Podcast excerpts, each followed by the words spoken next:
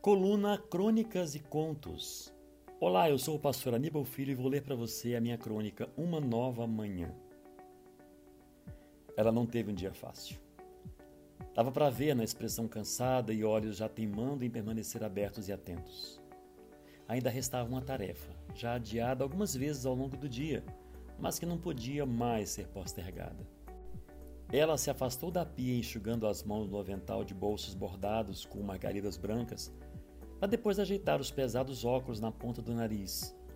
Portas e gavetas de armário se abrem, pacotes e frascos são espalhados pela mesa de madeira com um forro quadriculado, que mais lembrava uma decoração de restaurante italiano.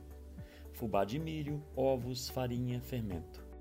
O leite havia sido fervido mais cedo e já aguardava frio no grande caneco de alumínio repousado na grade do fogão a gás. Faltava o óleo e o açúcar, mas o armário ficava ao lado da pia, bastava arrastar um pouco mais as sandálias pelo piso da cozinha até juntá-los aos outros ingredientes. Ela não sabia que estava sendo observada, por isso não se distraía facilmente, tanto metódica quanto lenta. Um copo de medida aqui, umas colheradas ali, uns punhados bem dosados que mais pareciam aleatórios, até tudo virar uma massa cremosa. Volta e meia, ela dava uma espiadela no antigo caderno de receitas, daqueles com capas almofadadas azuis com rosas descoradas pelo manuseio. As páginas amareladas ainda tinham resquícios de nanquim, mas o caderno nem fechava mais por causa das embalagens recortadas com receitas e guardanapos com anotações de telefones.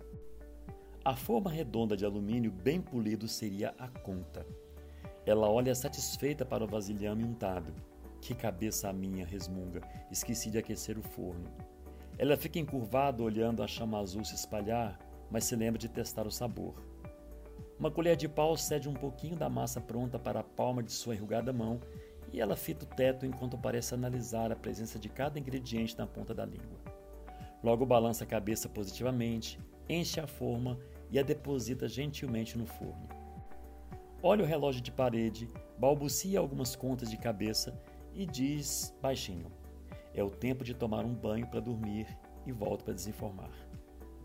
Quando retorna à cozinha um tempo depois, já vestida para repousar, espia novamente o relógio de parede e absorve o cheiro doce de bolo de fubá quase assado, destacando um leve aroma de erva doce. Quando sai da forma, bem que poderia ser fotografado para uma revista de receitas, formoso que está e parecendo apetitoso que só. Na manhã seguinte, a cena vai se repetir. Depois do abraço caloroso, ainda na porta de entrada, ela vai ouvir: Fez, vovó? Claro, meu amor, dirá satisfeita. Já está na mesa te esperando. Um copo de leite fresco, um café quente, algumas guloseimas compradas. Mas ele reina absoluto, atraindo todos os olhares e não demora a ser delicadamente fatiado e apreciado lentamente.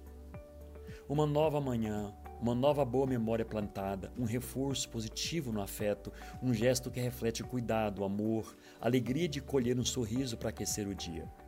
E a gente fica pensando enquanto dormimos e sonhamos com a promessa. Deus trabalha no turno da noite para nos alcançar de manhã com uma bênção especial.